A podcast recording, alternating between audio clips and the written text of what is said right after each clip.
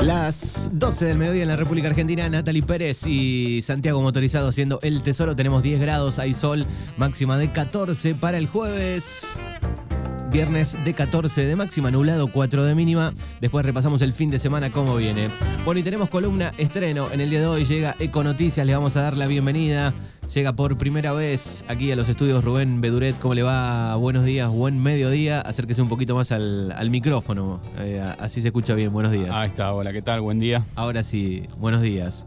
Bueno, un placer tenerte aquí. Eh, Rubén es eh, técnico universitario en medio ambiente y nos va a estar acompañando todos los jueves con algunas noticias del mundo local, provincial, del mundo, del país que tienen que ver con, la ecología, con el medio ambiente, que cada granito de arena suma un poquito, ¿no? A, este mundo que, que vemos este, contaminamos, destrozamos todo el tiempo, ¿no? Exacto, en este mundo tan consumista eh, que arrasamos con los recursos naturales, básicamente. Exactamente. Así que de eso va a ir un poco la columna todos los jueves. Eh, va a haber algún tema en especial, este, cosas que se están haciendo y, tal vez este, no tienen tanta difusión y ese es un poco el objetivo de, esta columna, ¿no? Exacto. Exactamente. Bueno, ¿y, qué ha traído para el día de hoy, Rubén? Hoy traje em, algunos datos locales, de, por ahí no, uno no toma conciencia de, la basura que generamos nosotros acá en Darregueira. Eh, esto es a partir por ahí del trabajo que me, que me toca en el que me desempeño por la mañana. Claro, también tengo que dividir los trabajos a la mañana y a la tarde. Así que lo vivís en carne propia. En este caso lo que sucede con la basura. Eh, que es terrible, la cantidad de basura que generamos. Sí, y que a veces no tomamos conciencia de, la cantidad de basura que, generamos.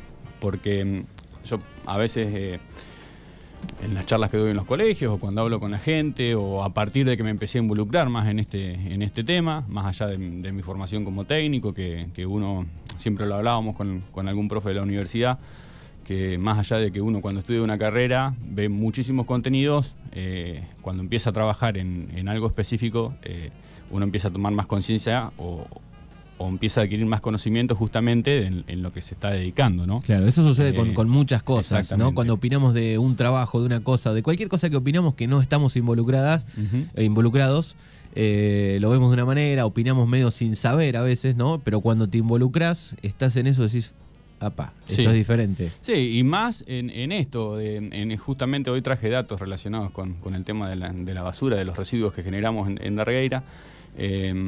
Porque a veces no, tomamos conciencia de todo lo que, de lo que generamos y, justamente es algo que, por ahí causa mucho impacto visual, eh, porque la basura no la quiere tener nadie, pero, pero bueno, también es una cuestión de, hacernos responsables de lo que generamos, porque em, yo lo hablo también eh, por mí. Eh, lo que me ha pasado toda la vida, de que nosotros generamos los residuos, los sacamos al canasto de basura y no nos hacemos nunca más cargo de lo que generamos. que se lo lleven. Exactamente, y es basura que estamos generando nosotros. Eh, entonces por ahí apuntar, es necesario apuntar a eso, a ver cuánto podemos reducir de todo lo que, de todo lo que generamos, ¿no? Y cuántas cosas a veces residuos generamos de manera, de manera innecesaria.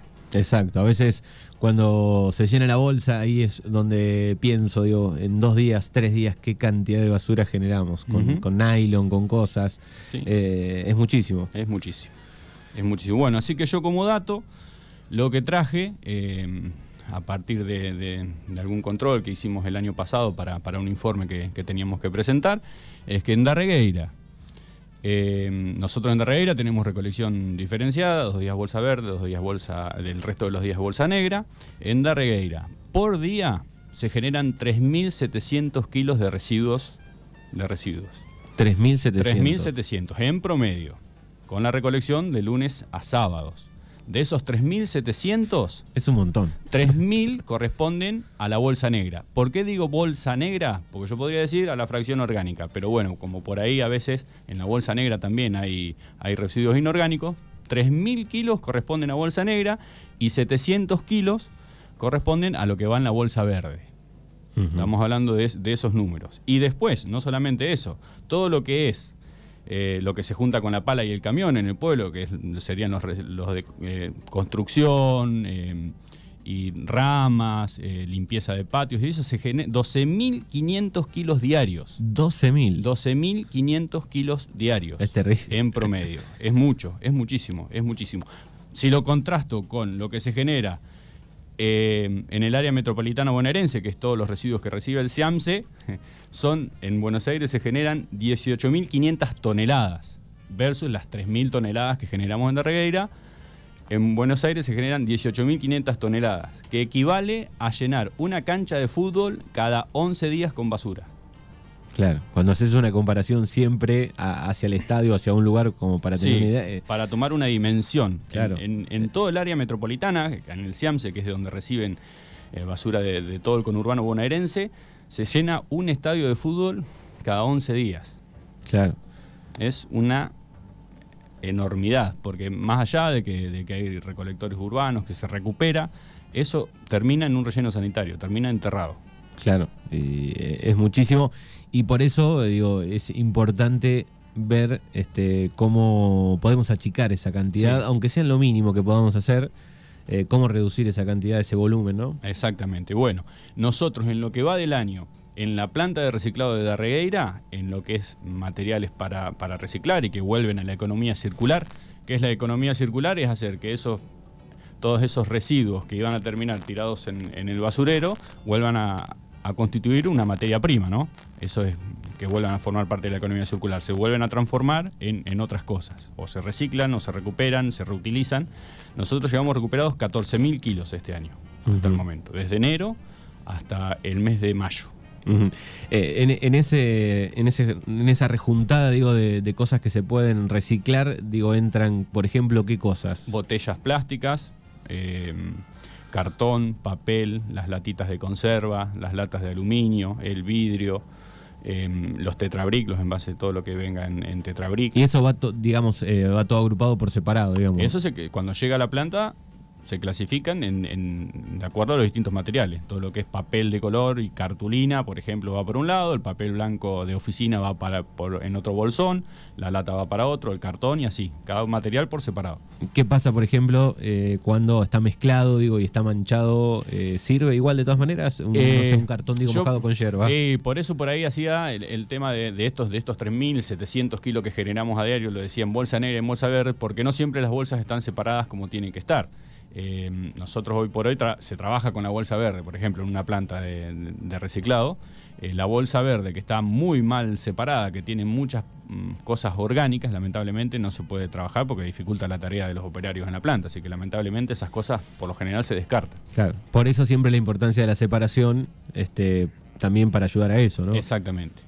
El, eh, la limpieza, por un lado, que siempre se ha recomendado que los envases se laven, que los tetrabrics se laven, más que nada porque siempre eh, detrás de, todas esas cosas que llegan a la planta hay gente que las manipula. Entonces es importante tener en cuenta que no es lo mismo eh, un tetrabric, un envase tetrabric de leche que está tres días, empieza a largar un olor nauseabundo que no se puede ni, ni siquiera tenerlo en la mano, a lavarlo como corresponde. Por ahí esa es la importancia. No hace la diferencia al momento de comercializarlo, si está limpio, si está sucio, pero sí tener en cuenta que hay Pensando personas en los que lo manipulan. En los trabajadores. Exactamente, exactamente.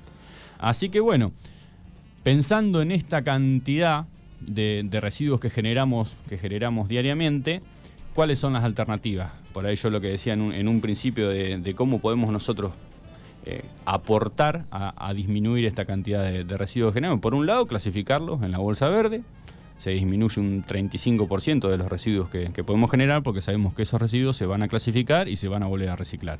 Esas son cosas que ya no van a terminar en el basurero o en un vertedero.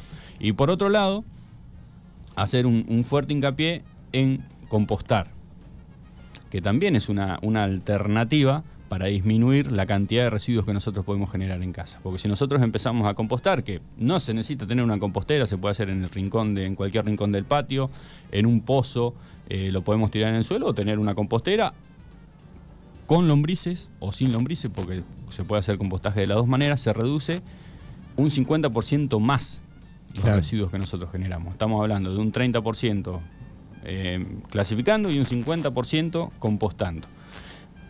Eh, cualquier persona que, se le pueda preguntar que realice el compostaje en su casa y a que aparte clasifique los, residuos eh, reciclables, te va a decir que pasaron de sacar una bolsa diaria a sacar una bolsa por semana, porque se reduce muchísimo la cantidad de residuos que generamos. Eso De, qué hacer a partir de los residuos que ya tenemos en casa. Después, obviamente, lo que hay que apostar es empezar a usar muchas cosas reutilizables, que a eso es lo que tenemos que apuntar.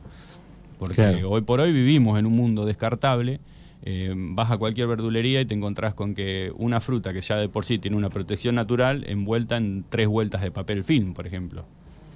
Que suele pasar, eh, no sé acá en Darreira, pero por ahí en, algún supermercado grande uno encuentra en la, góndola de verduras las verduras envueltas en papel film, algo completamente innecesario, se está generando un residuo de algo, de un plástico de único uso que lamentablemente solamente para envolver algo que ya tiene una protección natural. Claro, sí, sí, y empezás a revisar, a sumar y hay un montón de cosas así. Exactamente. Eh, y, lo de los residuos es cierto, ¿no? Eh, estaba pensando, eh, mi patio tiene poca luz, por ejemplo, ¿no? Por la altura de las casas del lado y bueno, está poco pasto, qué sé yo, y empecé hace poco a juntar y a, tirar las cosas ahí, armar el compost, qué sé yo, y, te das cuenta, en dos o tres días, eh, en una lata vas viendo, si bueno, cuántas bolsas menos sacás. Sí, sí, sí, es mucho, es, muchísimo lo que se reduce, porque estamos hablando de, si generamos un kilo diario por persona, reducir a un kilo barra dos kilos por semana, de, pasar un, de generar un kilo por día a generar por ahí dos kilos de residuos por semana. Es muchísimo lo que, lo que se puede reducir. Y es algo fácil de hacer porque simplemente es crear el hábito, no es nada del, otro mundo, es, tener en cuenta qué va, qué no va y, crear el hábito. Sí, sí. Es simplemente eso. Dicen cuántos días que se tarda en crear un hábito, 20 días.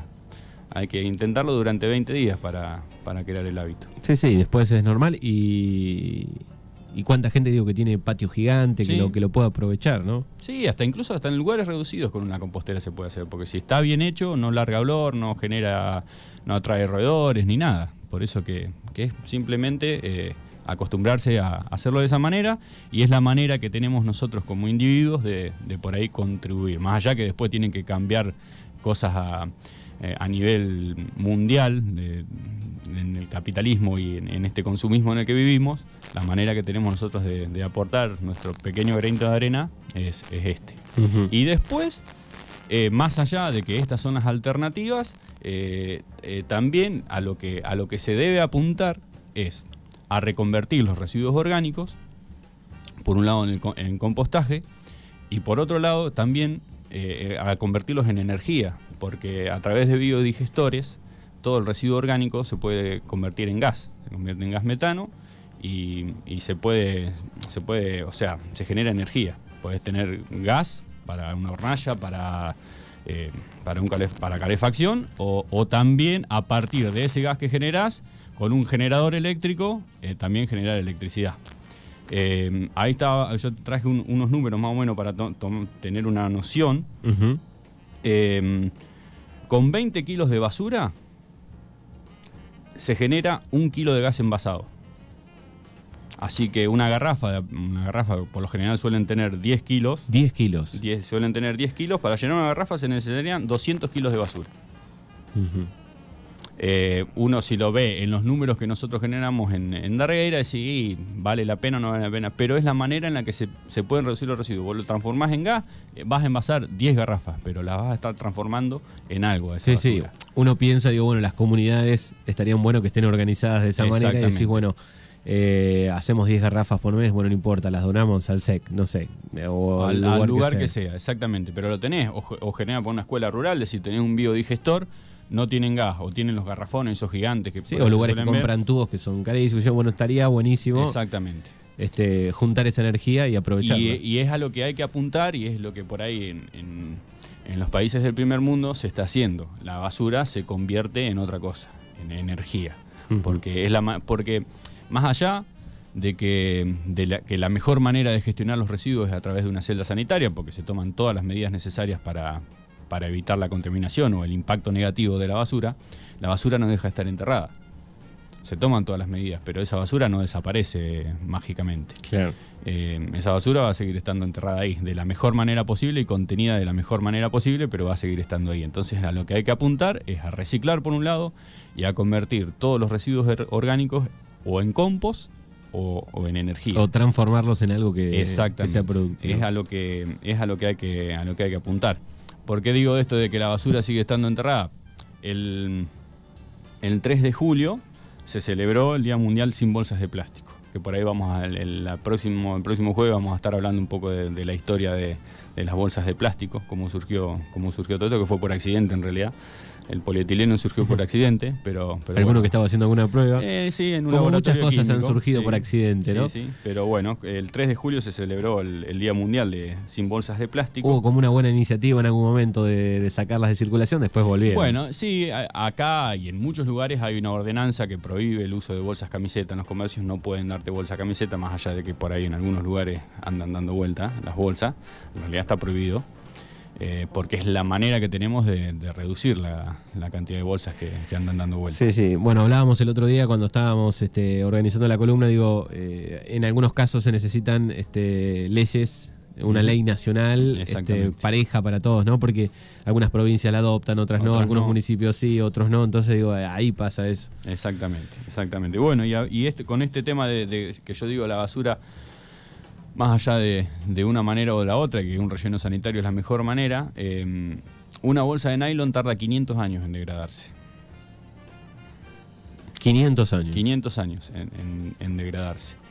Así que, o sea, tenemos que directamente dejar de, us- de usarlas o, o reciclarlo o todo lo posible. O sea, es un 500 años, no sé, la llegada de Colón. Claro, sí, sí, empezás a pensar. 500 años una bolsa que tiras hoy, dentro de 500 años, Todavía, se- todavía va a estar ahí. va a estar, va a estar enterrada, pero, pero va a estar ahí. Es, es impresionante. Y que se calcula que mm, en el mundo se usan 230 bolsas. Las personas, los seres humanos, usamos 230 bolsas de nylon por año. por persona. esto. Por persona, exactamente. Así que hagan la cuenta en casa, la cantidad de bolsas. Sí. Y que a los océanos llegan 12 millones de toneladas al año de bolsas y de plástico. Sí, hemos visto en los últimos años algunos videos de, de esos este, basureros que se Sí. arman en, en el mar, en ¿no? el mar. Sí, hasta incluso hay arrecifes de coral armados alrededor de, de residuos. Eh, es terrible esas imágenes de, de algún pez este, enredado en redes. Eh, es muchísimo realmente. Así es. Así que bueno, este, todas cositas para pensar este, y para Sí. aportar desde casa cada uno con un grano de arena eh, en esto. Es, es así. Empezar a tomar conciencia, replanteárselo, hacer el esfuerzo. Sí, creo que, que, eh, partir de eso, ¿no? De, de, de más allá de, de, de que la basura me la van a venir a juntar, es tener en cuenta qué puedo aportar yo para generar la menor cantidad de residuos posibles. Eh, bueno, la, la- la recolección de la basura puede ser privada, puede ser municipal, pero yo como individuo lo que tengo que apuntar es a generar la menor cantidad de residuos posibles, porque es, la única forma de, de- de darle una, una solución a esto. Eh, creo que es importante eh, adquirir ese hábito de, de reducir y de generar todo lo menos que todo lo menos que podamos y es nuestra manera de nuestra manera de, de aportar el, el granito de arena. ¿no? Bueno, es Rubén Beduret que dice todo esto en el jueves de, de Mañanas Urbanas, que va a estar todos los este, jueves a esta hora. Eh, hay un montón de temas que, que están relacionados a la, a la separación, que, que van a ir apareciendo en otras columnas. Eh, ¿Qué pasa con las pilas? ¿Qué pasa con los vidrios? ¿Qué, hace- qué pasa con los residuos patológicos? Bueno, hay un montón de cosas que a lo largo de estas columnas eh, Rubén va a ir charlando y contando. Eh, Sí, y también eh, entender que por ahí uno, en la, en la temática medio ambiente, siempre caemos en lo mismo, porque por ahí es lo que genera, eh, hoy lo decía en un principio, el impacto visual y lo que genera más controversia siempre es el tema de la basura, pero que, que el tema del medio ambiente es un abanico muchísimo más amplio, hay muchísimas cuestiones porque es transversal a un montón de, de cuestiones en, en la- en la vida.